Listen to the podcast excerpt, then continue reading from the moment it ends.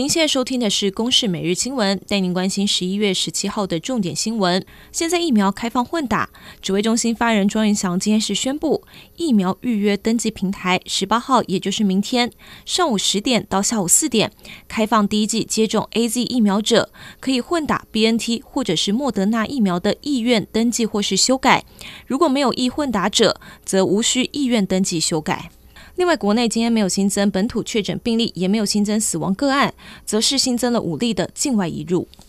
机组员入境采检必须要以侵入性的鼻咽拭子执行，但是频繁采检下却造成多位机组员在空中执勤时流鼻血的后遗症，恐怕会影响飞航安全。对此，交通部表示说已经行文疫情指挥中心，建议改以深喉唾液来检测。高铁计划延伸到宜兰，先前有四个站址供选择，但是还没有确定。中部间提出第五折中方案，站址将位于县镇中心以南，没有跨越南洋溪，工程总经费约新台币一千八百八十亿元，希望汇集更多的民意，供日后决定站址参考。行政院副院长沈荣金公开宣传政府公投立场，遭到蓝营质疑违反行政中立。徐院长苏贞昌今天受访时表示，蓝营搞错了，公投跟选举不同，选举要中立，但是公投是由人民针对政府的政策做决定，因此依照公投法规定，行政院有必要派官员到各地说明政策，争取支持是天经地义。